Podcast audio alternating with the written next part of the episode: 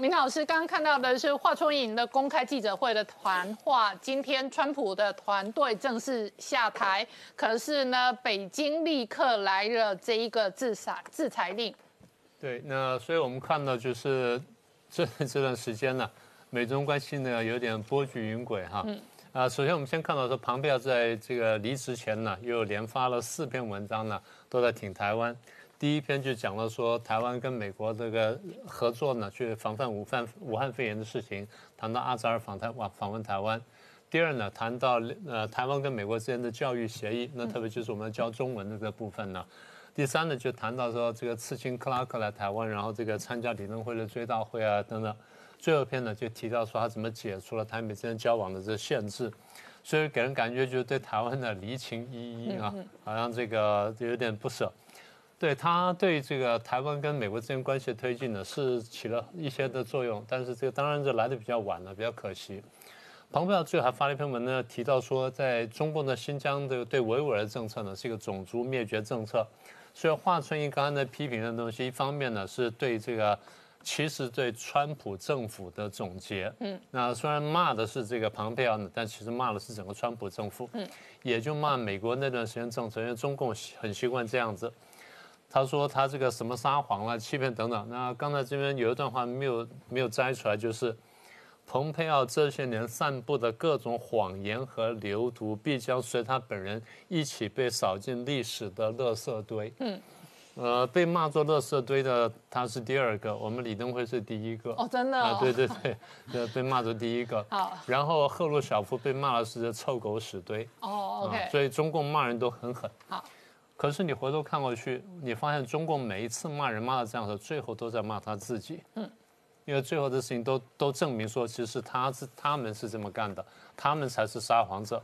好了，那么布林肯刚刚上来，然后这个参加那个参议院的听证会，他就提到说呢，他确认呢，中国和中共呢是一个最大的挑战。华春莹说呢。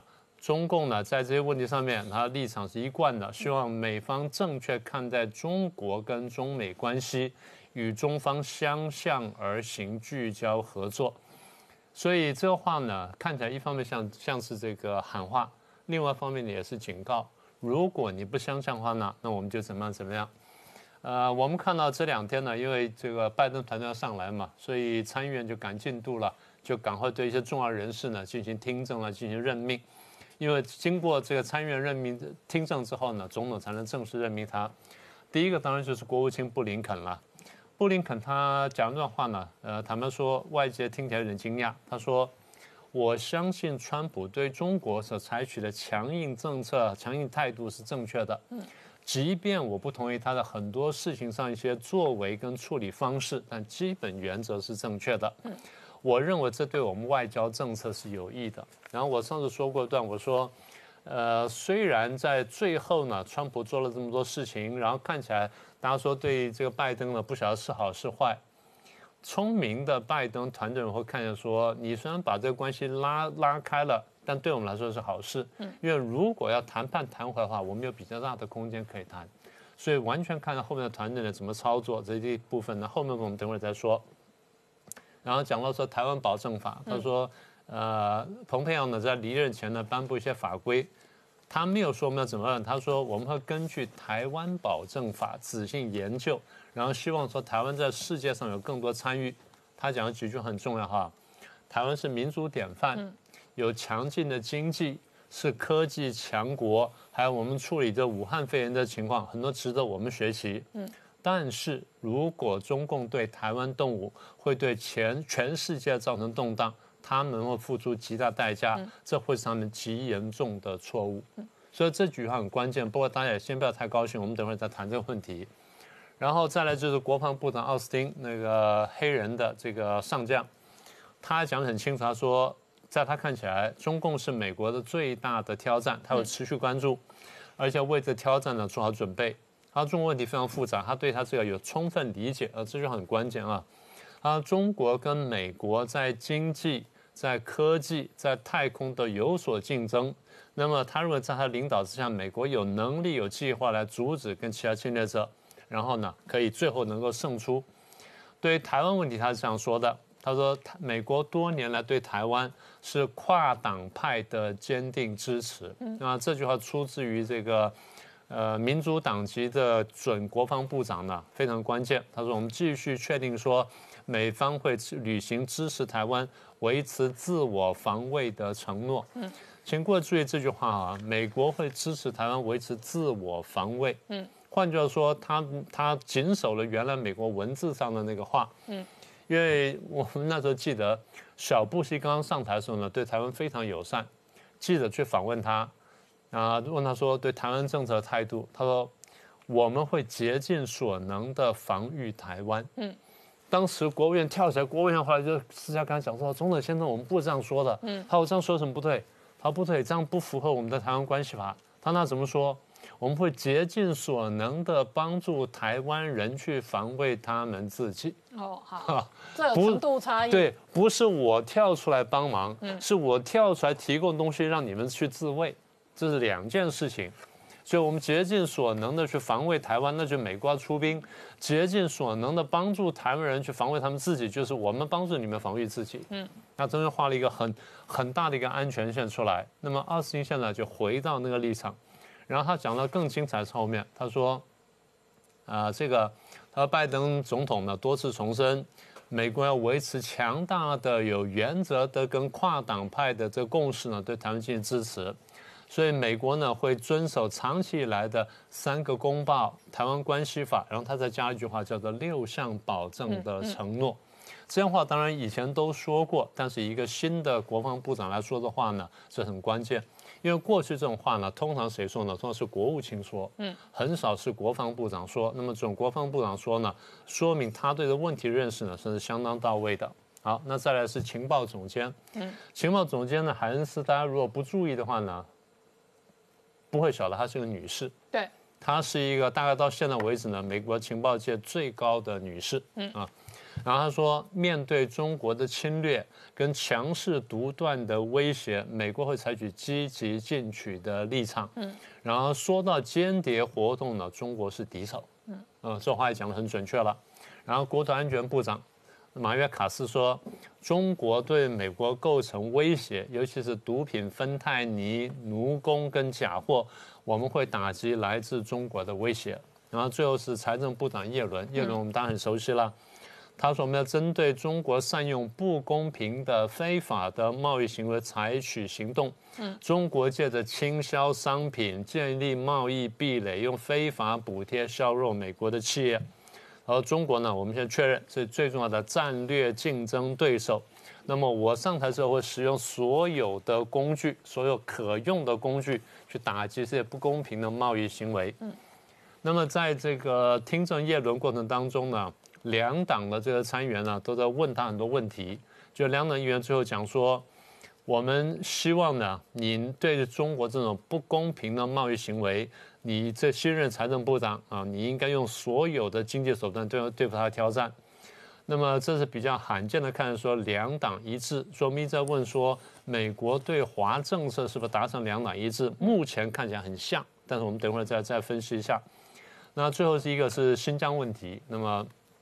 那参议员就问到，他们说：“那对于新疆维吾尔的问题，种族灭绝呢？是是，你怎么看？”布林肯说：“他同意庞佩尔说的，他是一个种族灭绝。”嗯，当然这件事情就引起了这个刚才华春莹的批评。所以你刚才引用华春莹那段话的前面呢，他批了一大堆。他说：“我们对新疆呢是一个公平的政策，什么什么，你要做是对两千多少万人的新疆人的侮辱，是对十四亿中国人侮辱，什么讲了一大堆。但是讲了那么多呢，我们当时看到说，呃。”看起来呢，现在即将上任的这五位，或现在已经上任这五位呢，大概美国最高阶的这些国家安全官员们呢，或者说这个国务卿等等啊，他们在这个反中共的这个态上呢，看起来比较一致。但是我们回头也必须看见，有些问题呢，的确两国之间还是有很大合作空间的。大家不要忘记。美国跟中共现在呢，名义上还没有真正说我们进入冷战。对，跟苏联的时候不一样。苏联的时候，双方都说我们进入冷战了。现在呢，美国、中共呢都说，啊，我们离冷冷战很近，都没有说我们进入冷战。也就是说，双方都还不想到撕破脸的地步。所以，即便美国跟苏联当时对抗这么激烈，都有很多合作的空间。嗯，那我们现在看看美国跟中共之间呢，我们随便数数呢，大概有四五个地方呢，恐怕必须合作。嗯，第一个，北韩的核武问题。嗯，第二呢，伊朗的核能跟可能的核武问题。第三个呢，空气污染跟气候变迁的问题。然后第四呢，全球暖化的问题跟垃圾问题。所以这些事情呢，都是这个大家必须合作的。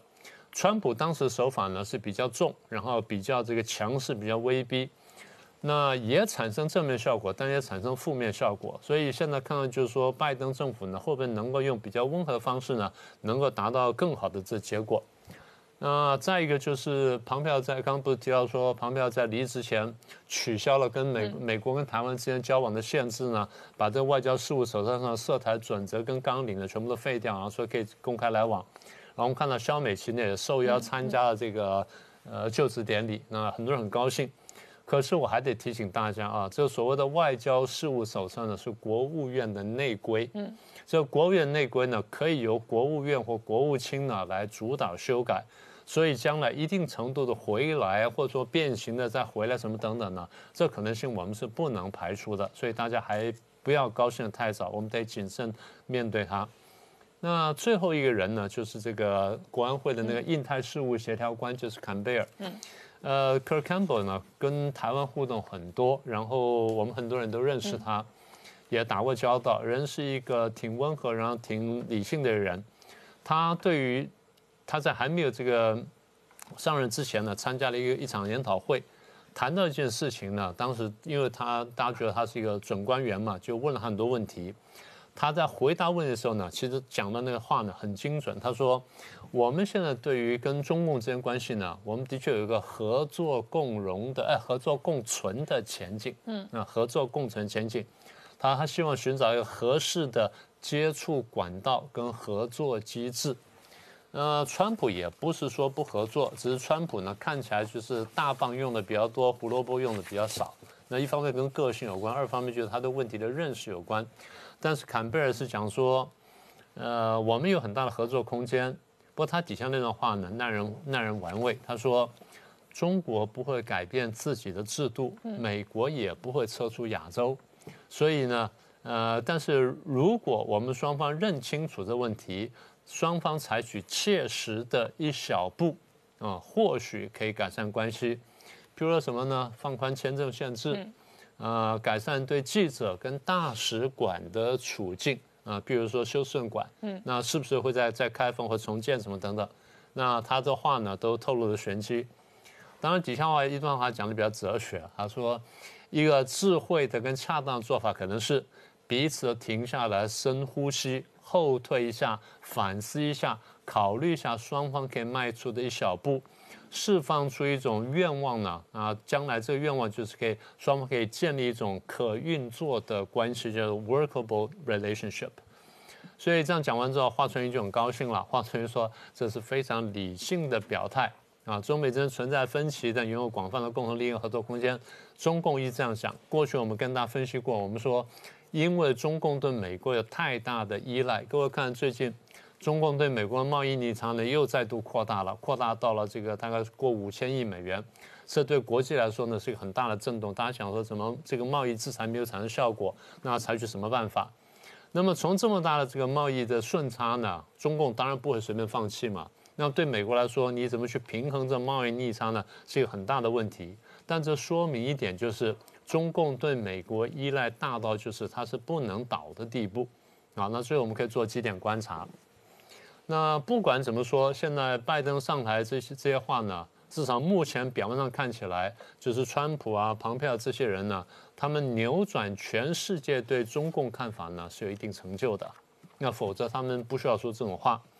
第二呢，现在反共呢变成很多人的共同语言，那是不是真正共识我们不知道，但是一种共同语言。我们注意看到，就是这次参议院呢，在听证会的当中呢，对这些人问的话呢，很大程度集中在对中国的关系上面，对中共态度上面，你们要怎么做？呃，他们没有要求放松，他们只是说你们要怎么做。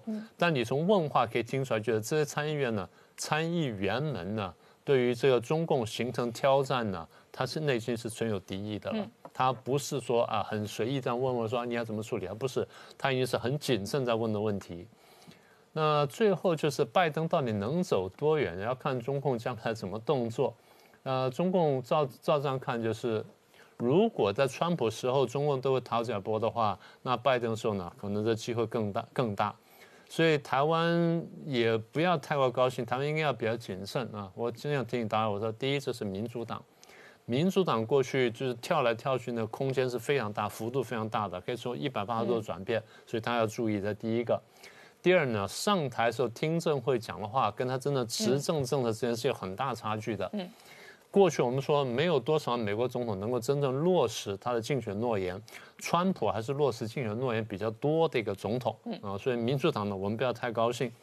第三呢，我经常提醒大家，就是如果硬盘门是真的，那如果拜登真的有把柄抓在中共手上，那将来中共呢是有很大的勒索空间。所以这些东西呢，都需要我们将来再详细观察。好，我们稍后回来。长安刚刚看到的是美国的情报总监最新再度定调，中共是美国最大的威胁。是。这个是呃，庞佩欧一一项的这个做法，他正在做一个华丽的下台跟华丽的转身哈，他他会挺台湾，当然是因为他整个的外交政策呢，认为台湾跟中国是不一样的。这个实体，而且台湾是印太战略中间一个非常可信赖的伙伴，而且是一个关键的要素。那我们来看一下，其实呢，华府现在在这个政权交接之际呢，有一个外交的大辩论哈。庞佩欧不但是这个在挺台，在他其他的外交政策也是这个出击连连哈。他的大晋级包括认定伊朗是跟这个支持恐怖分子的有关，把古巴重新放到这个名单，还有也门的一个武装的部队也被认定为这样子。另外就是挺台。的所谓的庞佩欧三件了，就是说呢，他认为台湾不是中国的一部分，并且台湾不是自由中国，并且呢，还有取消跟美台的交流的限制。但是他的敌人不断在批评他说，这是叫末日的疯狂。有一个来源就是中国的外交部，他都是谩骂型的，说呢，庞佩欧散布的不是遗产，是遗毒，是散布的政治病毒，是麦卡锡主义的复辟，是这个呃造成美国的损害。另外呢，还有一些大外宣呢。我说大外宣绝对没有冤枉他们，因为他们拿了中国的钱，包括外交杂志，包括《纽约时报》。都是在说庞佩欧呢，可能跟建制派的想法都不一样，或者说呢，他其实做出一系列的，其实在损害美国或者在卡拜登。那么还有一位在批评他的就是提勒森哦，就是他接受访问的时候有说到，说川普呢本人对外交一点概念都没有，那么他周围都是小人，意思呢，美国媒体就拿这个大做文章说提勒森对川普说实话就被就被这个霸住了，但是庞佩欧呢是个小人，就是。挺着川普，然后呢，去壮大自己的声量。我们来一一看到这些检视哈。第一个是说，庞佩欧的政策是反制的，跟建制派想法都不一样，没概念、没想法。这个部分呢，真的是冤枉我们。节目中间一再说到共和党多少的政策文件，包括这个中国工作小组四百项的立法建议，有两百项已经做了。它是整个是非常有想法、非常经过知中派的分析，而且认清中国本质的一个有政策、有想法的政策文件，所以绝对不是没有想法。第二个是说损害目前美国的利益哈，这个部分呢就是彭斯的回应。彭斯呢去了这个纽约的一个壮堡，这个壮堡是有高度象征意义的，因为那边的驻扎的部队有五百多次，就是去。有五百多个架次去支援伊拉克，还有支援这个阿富汗的这个驻军，所以他在那边说呢，我们川普政府的是以实力达成和平。举证例例来说，比如说历届来说，没有一个总统对于军国防的军备的这个支出是像川普政府这么的高的，并且他们把美军带回了这个美国。撤兵，从中东、从这个伊拉克都、阿富汗都撤兵了，并且呢，让北约负担更多的军费，包括这增加了一千三百亿美元的预算，然后有四个阿拉伯国家跟以色列呃达成建交，降低中东的和平，在北韩上面也有这个跟今日跟跟金小胖的会面哈，所以整全部呢是以实力来达成和平，绝对不是削弱美国。第三个呢是说呢，呃，庞佩欧都是做单边主义，这是庞佩欧自己的回应。他的推文说呢，从来不是单边主义。他说呢，请你不要相信所谓建制派专家的话。他说呢，我们在做单边主义，其实没有，我们在做的是一个全球抗中的同盟，这个是的确的。比如说五眼同盟的建立，还有这个四方会谈，都是他在建跨这个一个跨领域的一个抗中的联盟的建立。然后呢，我们现在最后来看一下对台湾的部分。对台湾的部分就是突破。第一件事是说，他说的非常明显，说台湾不是中国的一部分。过去美国在三公报中间都说，我认知中国的立场是台湾是中国一部分，我知道了，但是我对这个没有立场，我对这个不挑战。庞佩欧第一次去年十一月十二号第一次说明说，美国的立场是台湾不是中国的一部分，因此呢，台湾是台湾，中国是中国，然后支持台湾有意义的参与国际，并且要取消。这个国务院对台的交往限制，因此呢，一月九号就做了这个全部的过去自我的限制，全部都取消了，而且呢，把这个对台的这个主动权拿回来。嗯，因此美国政府非常清楚的，不但是挺台湾有意义参与联合国的活动，并且要挺台湾完整的参与联合国，这些就是。庞佩欧跟川普的政府的政绩，那么拜登会不会？拜登目前说法是说他会继续保持抗中的姿态，并且他会继续挺台湾，会依照台湾人民的意愿跟最佳利益来做一个政策的选择。那我们就拭目以待。请教一下董老师哦，川普的抗中路线跟川普的主义哦显然有盘。那这一个在美国内部有七千多万张选票。现在看起来，共和党的政治明星当中，蓬佩奥很有可能是继承他路线的第一人。对，呃，现在大家已经都在看这个美国共和党的明天会怎样，谁是谁能够是川普的继承人？那以从川普团队的角度来说话，当两个人是最显眼的嘛，一个就是副总统彭斯嘛，另外一个就蓬佩奥。那不幸的哈，就是因为美国副总统彭斯呢，一月六号要到美国国会去做啊，去去认证这个美国总统的当选人，川普就给他压力嘛，彭斯只能回答说，啊，他不能去推翻美国啊这个民意，所以呢，川普就对好公开的对这个彭斯啊认为好失望寒心。那那个彭斯自己也讲了哈，说他这个一月六号完了以后哈，他就要去出国了哈，出国避一个风头。那现在不知道他在哪里啊？那我觉得这个彭斯啊，他是运气真的很差，就是说他这个这个这么偶然的这个历史时刻，他变成一个夹心饼干。那无论怎么样哈，我觉得彭斯没有说错话，但是在政治上他就是得罪了川普的这个支持者。所以彭斯现在就黯然失色，黯然失色的同时，庞佩尔就会特别的突出。刚好一月十三号，法新社登了一篇文章，给了这个彭斯呢，哈一个封号，川普主义的最后一人。嗯，哎，我觉得这个封号未来会慢慢发酵了。隔一天就一月十四号，刚才有谈到，本来庞佩尔是要去欧洲访问嘛，后来就哦因故取消。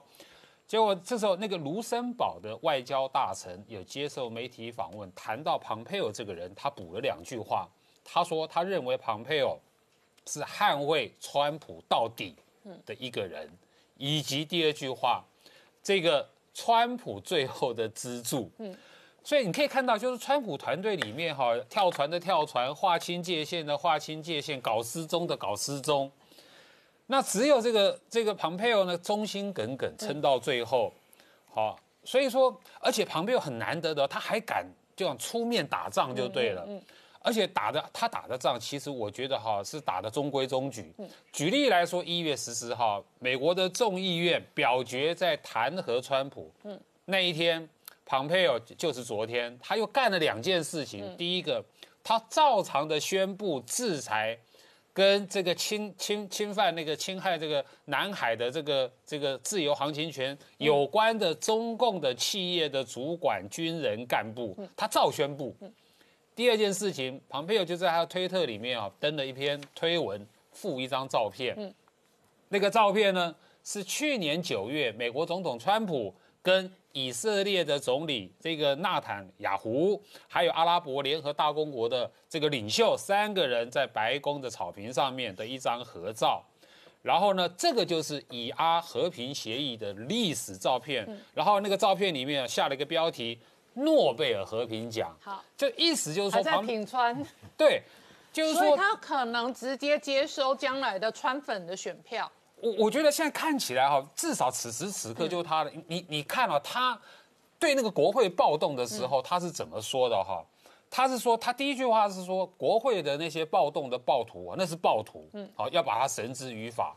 但是他接下来他马上讲说川普的政策是值得美国人怀念的。嗯，这什么意思？就是说他在蓬佩奥那里是把国会暴动的那些人定为少数的暴动分子，跟川普无关。嗯，川普还是伟大的。其实这是一个蛮高明的，等于说策略。那现在共和党里面有其实分三派，看起来就分三派了。第一派，啊，就是说。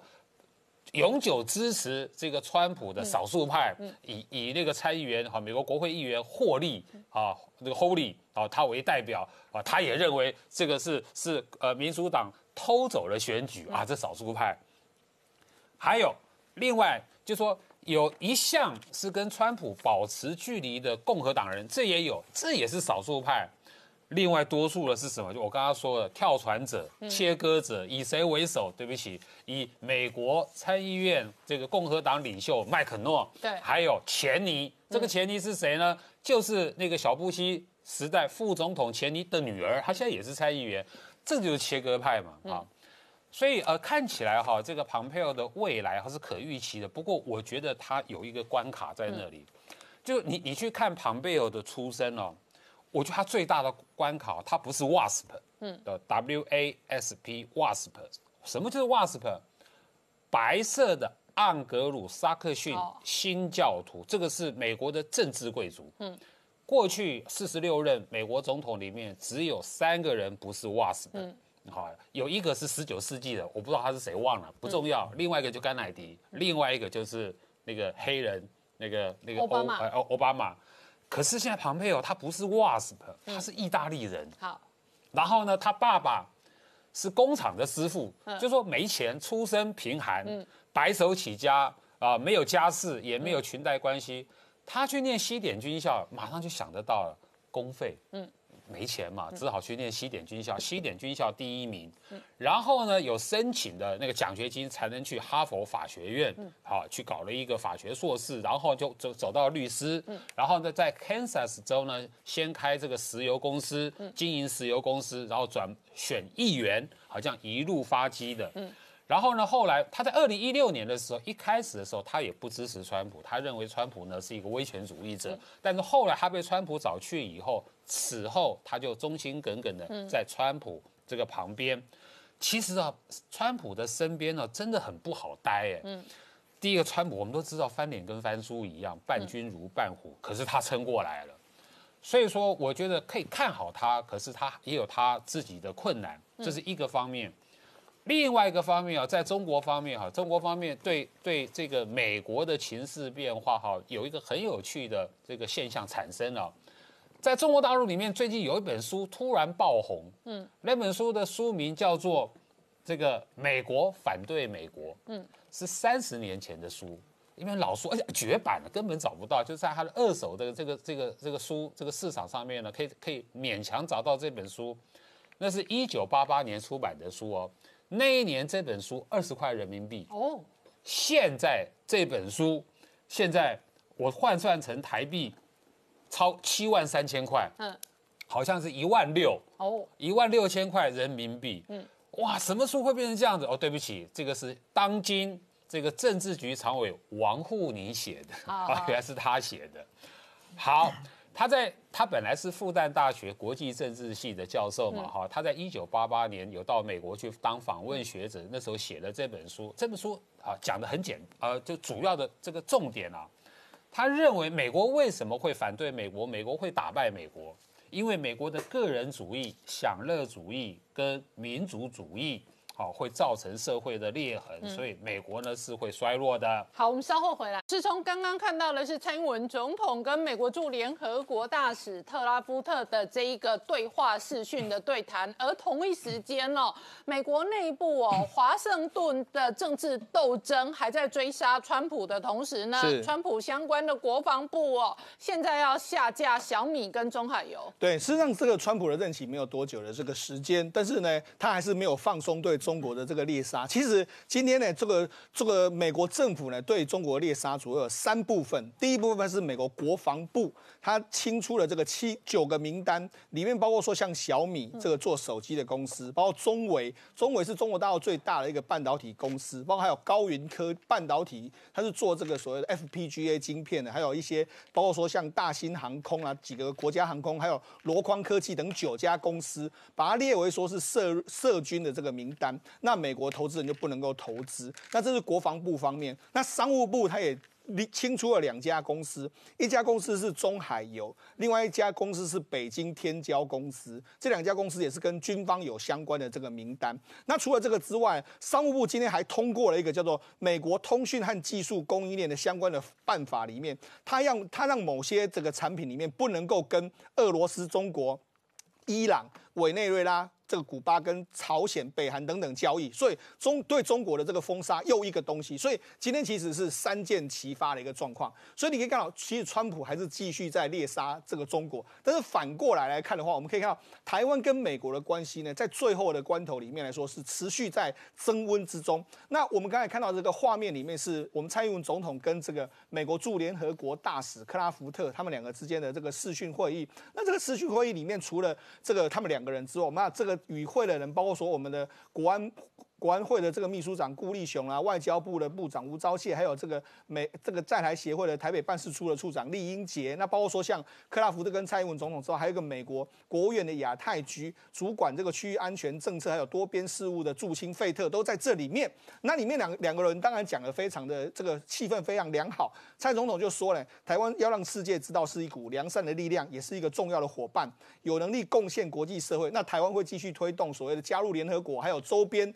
这个会议还有相关的活动，他希望美国能够支持。那当然了，在这一方面来说的话，美国的克拉夫特他当然就说，能够跟蔡英文总统对话是一个非常大的这个殊荣。他说，台湾呢，在很多方面来说的话是世界典范，包括说像这个抗这个肺炎，还有在卫生、还有科技尖端成就上面都是相当相当赞的。那他说。为他在这个除了跟蔡英文总统这个会谈之后之后呢，他事后呢又在推文在说，台湾跟美国会站在一起，那永远作为朋友和伙伴并肩而行，成为民主的这个支柱。那后来呢，我们这个驻纽约办事处今天又发文，因为克拉福特呢有一张这个背影照，那背影照的画面里面来说，他的带包包里面有一个这个台湾黑熊啊，那进入这个联合国的总部，所以你可以你可以看得到。说他其实所作所为呢，都是在这个这个表达支持台湾的这个立场。那当然了，他这样支持台湾的时候呢，中国势必会跳脚嘛。所以这个中国驻联合国的大使马上就出跳出来，就说：“哎，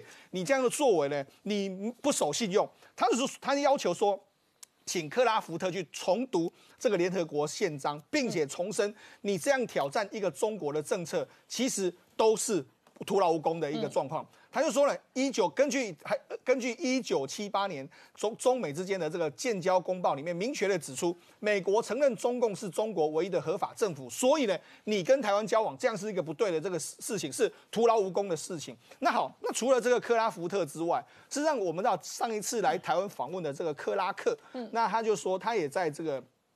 他也在这个这一次的这个 Twitter 里面，他也说呢，他说台湾是个伟大的伙伴，他说希望呢美国能够给予台湾自由国家的这个地位。那当然他这样一讲，一定会造成这个中国大陆又坚决反对嘛，中国的赵立坚又马上又坚决反对，因为克拉克他贴出的照片是他去年来台湾访问的时候呢，跟张忠谋还有跟我们在蔡英文总统的这个合照的照片，他就说呢，台湾是很棒的伙伴，很棒的朋友。所以你看在。这个川普的这个官员里面来说的话，都是一些愿意表达对台湾的支持。那当然最重要一个人就是庞佩奥。庞佩奥这一次他最最后没办法出去这个做这个最后的这个毕业旅行，但是他最近接受这个媒体的访问的时候，他就说了，其实。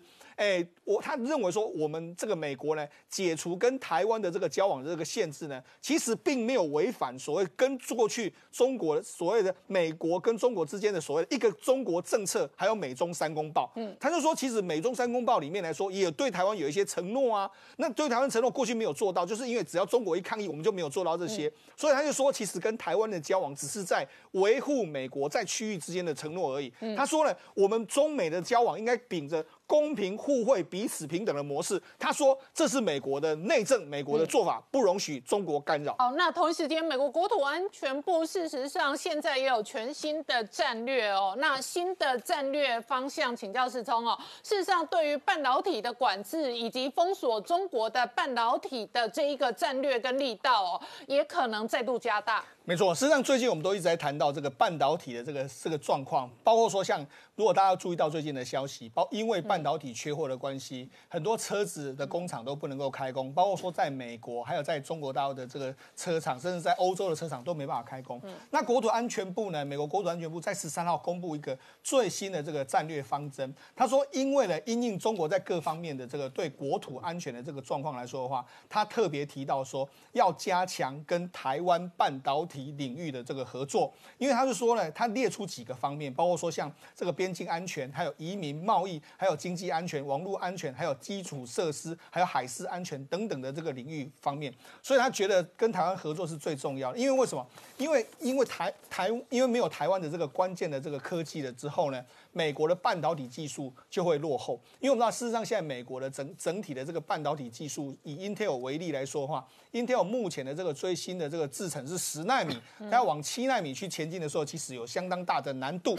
那以台湾来说的话，台湾台积电昨天说的是，现在是五纳米，那明年可能会进入这个所谓三纳米的这个制程，所以跟如何确保跟哎，美国有最先进的这个半导体的这个技术在手上，那跟台湾合作就变成是重中之重。尤其是如果我们可以观察到美军在未来的这个一一系列的，包括说像无人机啦，或者整个这个战略升等里面来说的话，其实我们就讲 IC 是扮演一个非常重要的角色。所以对于这个台美国来说的话，如何跟台湾的加强的这个合作，就变成是说未来可以拉开，不论在经济方面的做。我刚才就讲到，没有晶片的话。